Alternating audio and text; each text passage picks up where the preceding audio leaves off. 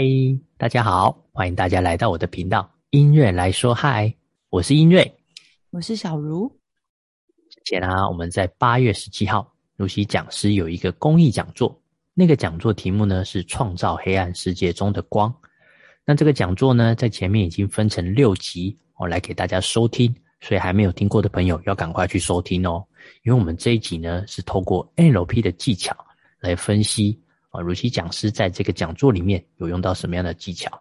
那在这个同时呢，我想很好奇的问一下如西老师，你是用什么样的心情跟历程来准备这个讲座啊？好的，那英瑞刚刚有提到这个讲座，事实上，呃，它是在 YouTube 上面的一个影片，我们有放置。那当初这个讲座我是有制作 NLP 等相关投影片。如果你想要看我投影片的内容，搭配这个呃，就是讲讲讲解，那可以去 YouTube 上面搜寻“创造黑暗世界中的光”，那就可以看到。那因为英瑞有考虑啊，有些听众朋友习惯听的方式，所以呢，他就把这个大概将近一个小时的啊影片剪成六集。好，嗯，那。呃，现在我来分享一下哦。事实上呢，这个讲座的题目的主轴是在讲，呃，疗愈我自己原生家庭的创伤的过程。那因为这个疗愈的过程，又引发了我的恐慌症，对。然后，所以我在讲座里面，呃，是以呃分析恐慌症的这个过程，然后以及我。呃，怎么用 NLP 的技术来帮助我度过恐慌症？然后也提到了这个疗愈自己的呃三次的心理咨商的故事。嗯，那呃，当初在呃疗愈的这个过程，大概是从三月一直到今年的五月啊，经历了大概快要两个月的时间。那其实恐慌症刚发作的时候是非常的恐惧。而且是很害怕又痛苦的，然后后来呃经历了一些心理智商等等等等的技术方式，也就是在那六集呃的频道大家可以听到的哦，就经历了那些过程之后，嗯，我才慢慢的复原，然后才有慢慢才有那个能量可以把这些过程整理出来变成一个讲座，但是。又要把它讲的比较通俗，大家比较听得懂。因为有些人可能没有学过应用心理学，有些人可能也没有经历过家暴或者是呃恐慌症，所以我要把它讲到让大家比较听得懂。所以要先把自己的伤口整理好，再讲成地球话给大家听。这个过程真的是有是很难，这对我来讲很难。但是因为我心里一直想着。这样可以帮助更多的人，所以我就有那个能力，就是那个热情去完成这个讲座。那如果不是为了想要分享帮助大家的话，我可能到现在还懒得整理这些文字资料。这样，所以还是很感谢呃后根老师有办这个 NOP 的公益年会，让我有机会把我的疗愈自己的这个过程，还有怎么去呃。度过恐慌症的这个过程，能够整理出资讯来分享给大家。是，我觉得这一点就很棒，因为在你整理自己故事跟这个历程的过程中，我相信，呃，他的痛苦又是在经历一次，他就有点类似像在你的伤口上撒盐，一次又一次的整理跟反省，就为了帮助一些可能跟你有一样困扰的人。那我觉得真的哇，不知道用什么样的言语去形容。那你可以大概简单形容一下恐慌症如果发作了是什么样的呃状况啊？因为因为我怕一些人对于恐慌症不是那么的理解，就简单叙述那个症状就可以了。好啊，先回应一下你刚刚前面讲的。其实我准备这些东西，并没有那种在伤口上撒盐的感觉，那个感觉比较像是。呃，就是有点像开肠破肚，就是把把你的肚子切开来，把肠子拿出来，翻过一次，检查所有里面的状态，然后跟大家讲说：来，这就是这段肠子这么长，弯来弯去，然后这里有伤口，然后我是怎么把它缝合的。讲完之后，再把这堆肠子放到肚子里缝起来，所以它是一个很大的工程，它不会，它不会痛，只是 它就是。你知道肠子超长、肉肉的，那拉起来又比人还要 高，还可以绕好几圈，所以它是一个呃有点大的工程。但是我整理出来之后，我自己也觉得很开心，因为整理的过程中，我又会慢慢的又发现一些新的东西，就是不断的觉察。呃，你第一第一次刚开始智商完会有一个觉察，然后第二次智商完又会有这两次的觉察。然后整理出资料跟大家分享，又是一个新的觉察，所以教学相长大概是这个意思。所以先回应你这个部分，那快速讲一下恐慌症我自己的症状哦，因为可能不是每个人都有这样的症状。简单讲，就是一开始会觉得呼吸不到空气，然后再来就是因为呼吸不到空气会紧张，所以心跳就会越跳越快。然后就会以为自己可能有心心脏病发作，会一度以为是这样。然后因为心跳快，又呼吸不到空气，所以开始就会觉得晕眩，快要晕倒的感觉。然后也会以为，哎，我是不是贫血啊，或者是什么血糖有问题？然后在这三个阶段都发生之后，第四个阶段就会开始觉得想要拉肚子，但是没有真的拉肚子。然后，如果那时候是在一个狭小的空间的话，就会特别想要逃。例如说，可能本来坐在办公室，就好想要冲出去，或是呃，在车上就会很想要下车，就会想要去那个空旷的地方，因为那个狭小的空间会让我们觉得越没有空气的感觉，甚至于，因为你开始头晕的时候，你会有一种幻觉，就是会觉得空间一直变小，压迫自己。哦，例如说在电梯里或在车上，对，这大概会是一个这样的过程。但那时候也先去看医生，检查身体的各种器官，都已经排除掉，并不是身体上的疾病，所以才开始往心理治疗、心理智商这边去做检查，这样子。然后，当然我用了很多。呃，NLP 的技巧，那我们前面呃的六集里面也都会提到这些技术啦，那我就不再细说。那大概就是有加牌，还有萨满疗愈，还有心理智商，还有 NLP 的技术来陪伴我。那我也很好奇，英瑞会呃是怎么？因为你今天听完那个讲座，而且是第一手，就是马上就听到那一场讲座，大概将近四十个人，然后两个智商的故事。然后第三个智商的故事，因为时间的关系，我那个讲座讲完已经一个小时了，所以我又把第三个故事留到，我就跟大家承诺说，呃，之后会呃用音乐频道来发布我第三次智商的故事。这样，那我很好奇的就是，因为你在对于这六十分钟的演讲，那你的感受是什么呢？那我希望你可以站在一个呃。你是怎么看这个讲者，就是我嘛？好，然后以及看这个讲者准备的这些内容带给你的感受，然后或者是说，哎，这个里面是不是也有一些啊所谓的演说技巧啊，或是 NLP 的技巧啊，甚至于是什么催眠技巧吗？因为你学过很多嘛，那想要知道你会怎么综合来分析啊这场讲座？好，呃，我先讲我的发现好了。那最后再用我的感受跟大家做分享。我的发现是啊，就如西老师他的讲述方式真的很厉害哦，他应该是个很厉害的电影咖，因为他在叙述过程中，他会用电影的运镜方式来呃取代情绪的铺陈哦。我就有看到那个如西讲师在演讲的过程中，他想要呈现那个方式。把观众拉到他的世界里面，他就会从哦里面有讲到一句话，他是从女儿们害怕被惩罚的惊恐表情中，看到了自己复制母亲的模样。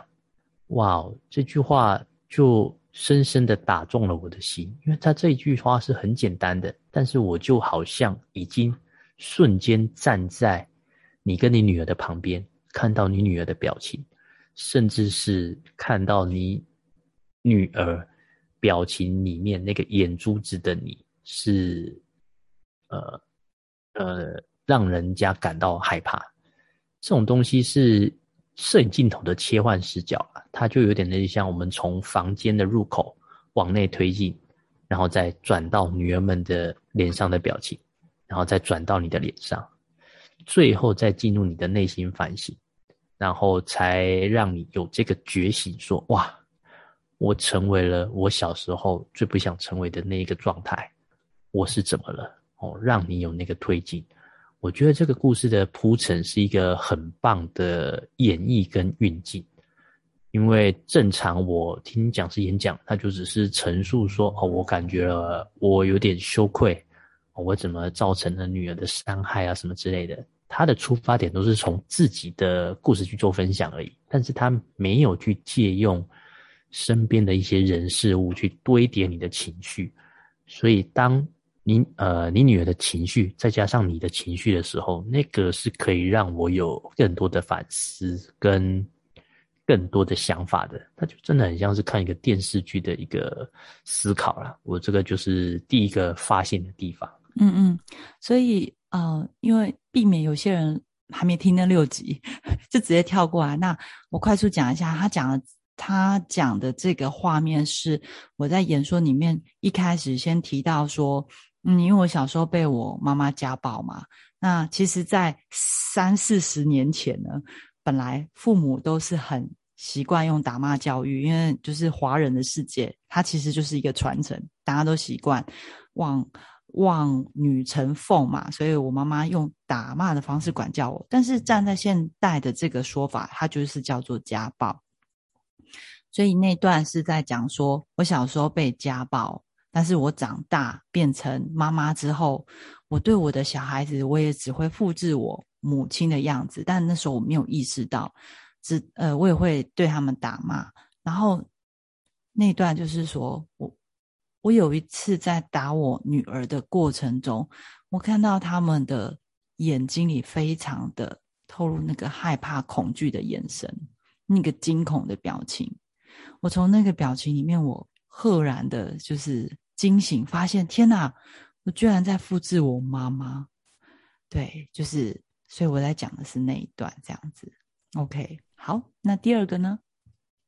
呃，在这个问题开始前，我想好奇的问如琪老师说：“你是用什么样的训练，可以让你的这种叙述方式这么的动人吗？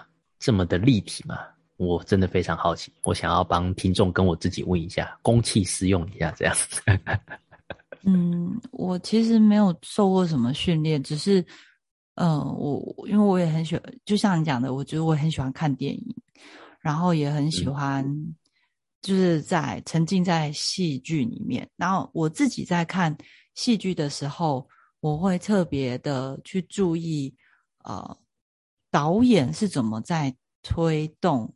每一个画面的，我我会去看那个部分，就像你讲的，哎，他可能从一个房间门打开，然后接着那个运镜就会到主角的身上，我真的是会特别去看这一块，对，然后可能是看着看着就很习惯的，也会用呃口语的方式去描述出来。呃，如果以 NLP 来讲的话，我我算是视觉人，就是视觉比较发达的，所以我眼睛闭上的时候，我的视觉可以建构影像。嗯，就是像我们常讲的，你把眼睛闭上，然后可能就问说，哎，那你房间的格局长什么样子？你你可你是可以有那个空间感把它讲出来的。那有这样的特质的人，他在讲事情的时候也比较容易去讲到。哦，就是视觉的运镜感吧，我想应该是这样。好，谢谢如熙老师的回馈。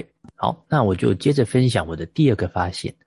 呃，我在讲座里面发现啊，如熙老师是用一个同温层的叙述，把听众们拉到自己的故事世界里面。因为他在讲完一段他的经历的时候，会请观众们思考下一步的行动还能怎么样。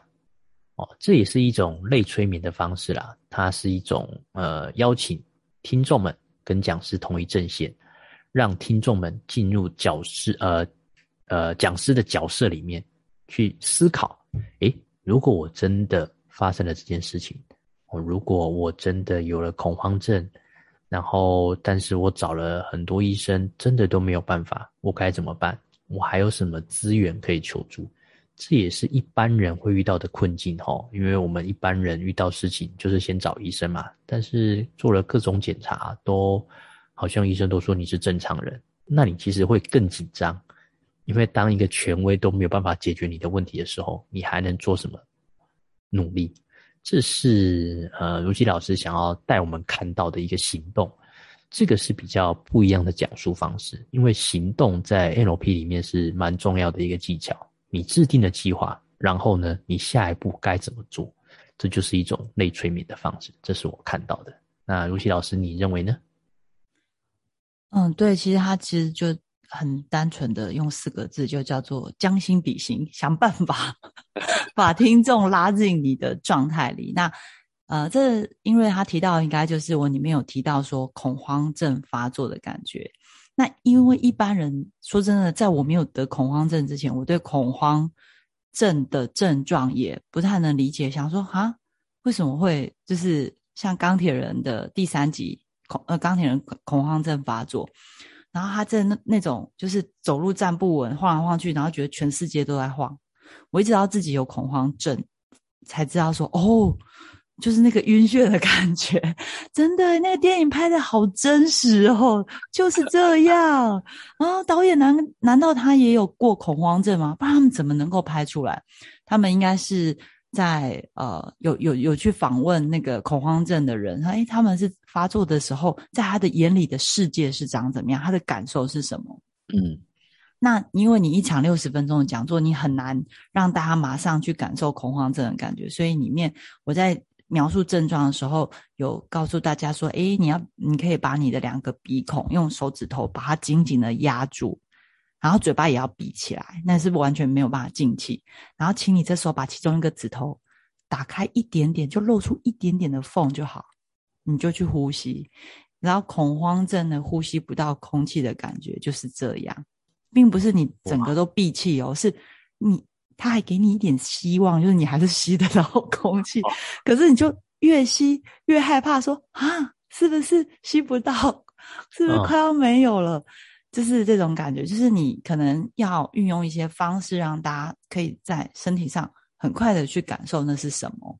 对，所以呃，与与其说是同温层，不如说就是想办法让大家将心比心，然后呃，你要运用视听触味嗅几种各种方式，想办法去形容那个感受，这样他们比较能够理解。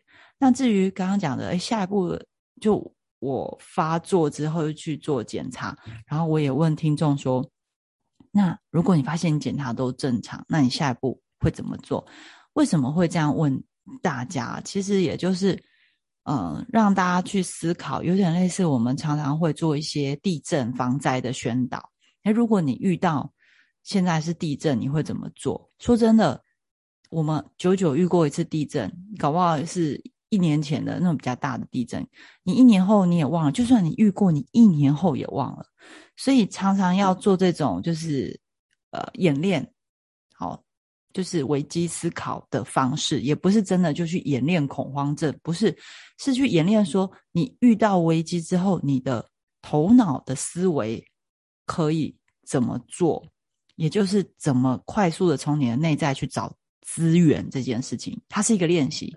你不管遇到台风、地震，或是如果你出去海边玩遇到海啸，虽然你没有真的遇到过，但是你当你一遇到的时候，第一个求生本能是什么的思考，那就可能救了你一命。所以我们要常常去练习如何把一些呃知识、尝试哦，不管是学习或看书，或是你即使从电影。里面的灾难片的电影里面学习也是，我们要常常输入一些资料库在我们资料在我们的头脑的资料库里面，对，然后你遇到问题的时候，你就会习惯的去创造一个思维，就是你的第一步可以先怎么做，第二步可以先怎么做。OK，那所以今天不管是不是恐慌症，任何你遇到的一个紧急状况，你第一个能够练习啊，你现在就可以练习，就是你下一步该怎么做，或是你的第一步该怎么做。我觉得这是一个呃思维的练习。嗯，他未必是真的想要把大家带到我的故事里，或是我的同文层里，而是就是让大家习惯说，你如果是你，你会怎么做？启动大家的那个脑思维。我那时候讲是希望可以启动大家去思考这件事情。啊，以上。OK，谢谢。我觉得这就是时常保持危机意识吧。这就是可以让你有更多的能力。哦，能力也是在于解决问解很很会解决问题的方面产生的。我觉得就是一个很棒的思维。好，那接着分享第三个发现。第三发现是我发现那个呃，如熙老师很会有一个换框的动作。当你有一个很多的视角去看事情的时候，你就很会换框。我举例来说，它是从前面的前暗示到后面故事的潜台词，让听众们自动同意了讲师的自我认同。怎么说呢？就举前面那个呃，看到女儿惊恐的眼神举例好了。当你被呃，我觉得你是这个讲座的导演啊。我举这样的例子可能会比较好一点。当我习惯了你这个导演这样的运镜方式，从走入房门，看到女儿，再看到你，再看到你的内心世界，他已经习惯了你的换位思考，自然而然的对你的铺陈，他就会很习惯。所以你里面有很多的变化视角啊，比如说呃，母亲对你的控制是为了让你延续生命哦，这是第一个。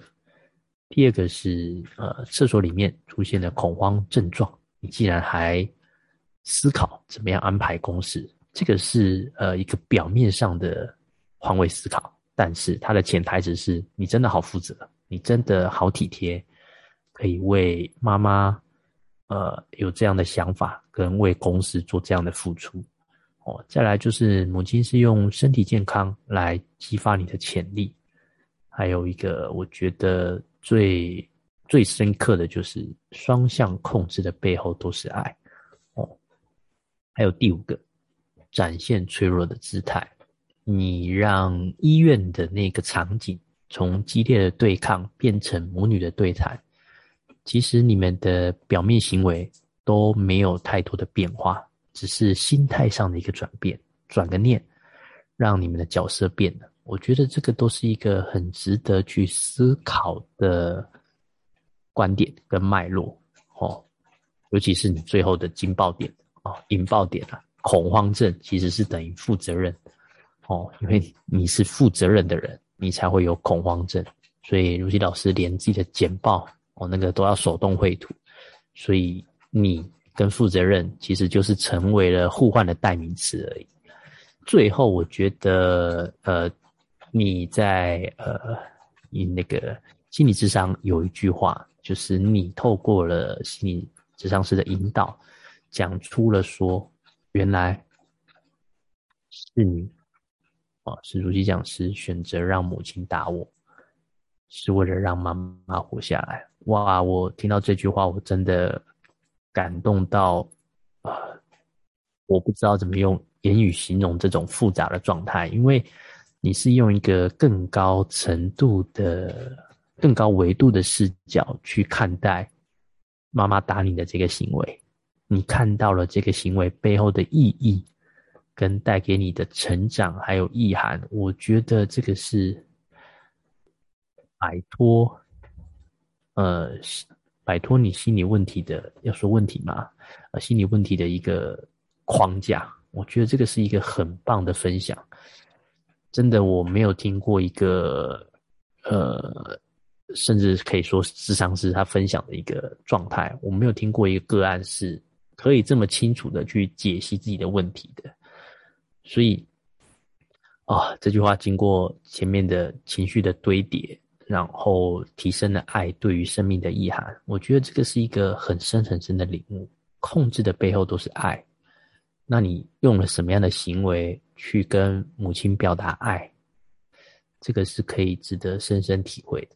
所以，我想请露西老师补充这一段，你是怎么样发觉的？就是双向背后控制是爱，还有你跟你母亲对于爱这件事情，你怎么看的？因为你刚刚有点激动，所以那句话讲的有点没有很完整。你太感动，我只把那句 话再讲一次，就是，嗯，我嘛，现在我用第一人称，就是我说刚刚前面有讲，我的母亲有对我家暴，那个时候我十五岁，但是我并没有逃走，我还是在那边让他打，因为我们我是单亲家庭，然后我们是相依为命，我妈妈在外面赚钱工作就很辛苦，然后我在那次。第二，呃，第一次的心理智商，在跟智商师讨论的，就是描述的过程中，我发现了一个事，就是我之前都没有发现过的事实。因为之前我都觉得我是被害者，但那次心理智商让我发现了那个事实，就是原来是当年的我选择让母亲打我，因为我想要让我的妈妈活下来。对，因为我想要让她把。她在外面工作的不愉快、委屈、痛苦跟愤怒，以及被当时的那个社会对一个离婚女人的歧视，就是那些五味杂陈的情绪，就是让他发泄在我身上，这样他才有办法活下来。不然他可能，我那时候小时候的担心，就会觉得说，如果他没有把情绪发泄出来。他可能会心脏病 发作，因为我妈妈有狭心症。嗯，对，所以啊，我到四十七岁，透过心理智商，我才认识了当年十五岁的我的那个选择。所以啊，这时候用内在小孩的那个方式来讲的话，就是我理解了我自己。就是十五岁的我，对，然后十五岁的我也透过了四十七岁的我对他的理解，我们两个人融合在一起了。所以以这个部分来讲，我跟我的母亲在这一段就和解了。对，我并不是原谅我妈妈，而是我选择，我当年选择让她打我，我现在也可以选择。跟她好好的相处，可以选择跟她和解，所以后来我跟我母亲的相处真的很很棒。就是我从演讲前一直到演讲，一直到现在，我跟我妈妈有吃又吃过了好几次饭。因为之前是每次见面就吵架，每次见面又吵架，而且我每次跟她见面的前一一天都会很焦虑、很焦躁，想说明天要吃饭要见面，我好紧张。我很怕跟她吵架，然后我又怕她又要讲一些话来控制我，就是会指挥我，就说：“哎，你怎么不吃这个？你怎么不吃那个？”就这么简单的几句话，我都会觉得 我头皮要 爆炸这样。可是，可是在和解内在的那个和解结束之后，我就很期待哇！我明天要回家看妈妈了，就是觉得哇，妈妈一个人生活，然后。我没有跟她一起生活，明天还想去看看她最近身体状况好不好，有没有什么我可以帮忙的。然后见面的时候也很开心，他问我的每句话我都觉得是关心，不是控制。那当然我在讲座里面有提到是，也许我的表情也变柔软、柔软、柔和了。嗯，所以我妈妈不会想要一直紧抓着我，她就不会用那种方式来对待我，就是用控制，想要把我留在她身边的那种。那个语言或者是表情，大概是这样。嗯，哇，这真的是一种关系的升华。我不晓得我可不可以这样对说这段关系，就是从原本的略为害怕、恐惧、负面的状况，转变成了期待一种正面的情况。哇，觉得就是一种生命的改变吧。好，那接着分析第四个发现。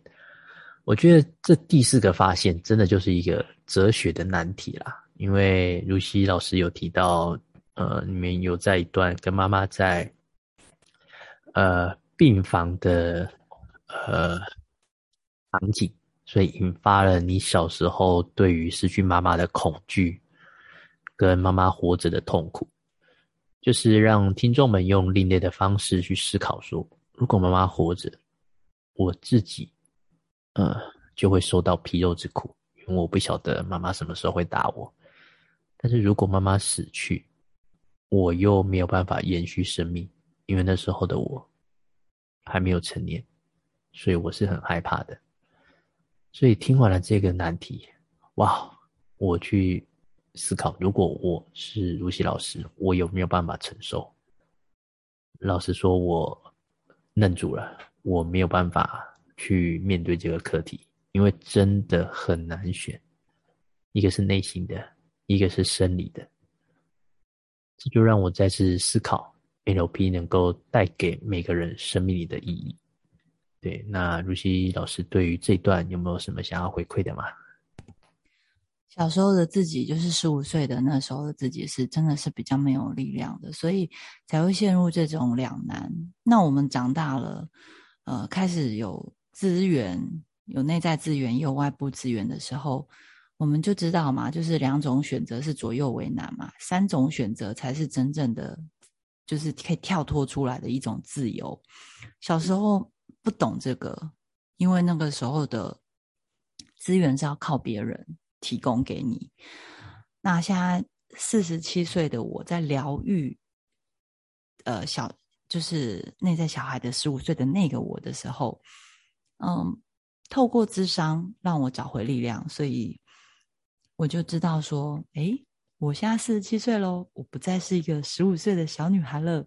我其实有很多的家族的亲人，我还有很多朋友，然后朋友里面也有很多是疗愈师、智商师，他们都能够，呃，我我我求助的话，他们是会帮助我的。然后我的内在其实也有一股生命力嘛，不然我怎么办法回到四十七岁呢？我要感谢我自己，我居然可以一路这样活下来。对，所以。智商的过程中，让我找回了我，呃，应该说让我看见了我自己的内在力量跟我的外部资源。所以这时候我再回去面对那个十五岁的自己的时候，我就可以让他知道说：，哎，你现在已经不是在两难的状态了。你未来长大之后，你会成为一个，你有第三选择、第四选择、第五选择，你有你的生命中有非常多的选择，是很辽阔的。对，然后就感谢十五岁的自己。谢谢你，就是勇敢的活下来，撑下来。谢谢你做了那个决定，让母亲打你，宣泄她的情绪，让你们两个都有办法同时活下来，一直到现在。十五岁的我活到现在四十七岁，我的妈妈到现在也还是活着。谢谢你，让我们两个在二零。二一年都还活着，就是这样子。好，最后呢，我想谢谢如熙老师的精彩分享，更要谢谢那道光后根老师愿意每年举办慈善的公益活动，让我们能够听到这次精彩的生命故事。但同时呢，如熙老师有在讲座里面有答应说要录第三次的心理智商师的故事，关于母爱的魔咒。因为那一次是时间太超时了，大家都很热烈，但时间关系没有办法，那只好在我的平台做第三次智商的故事分享。所以，你对于这一次故事充满好奇的朋友，千万不要错过下一集喽！我们就下一次再见喽。好，好，节目到这边为止，谢谢大家，拜拜，拜拜。以上就是今天的节目内容。希望今天的内容能带给你一些灵感跟力量，把人生过得更美好的灵感，或是让你生活更有力量。你有收获想跟我分享的，请留言给我。也希望听完节目后的你按下订阅，并分享我的频道给你身边的亲朋好友。我们下次节目见喽，拜拜。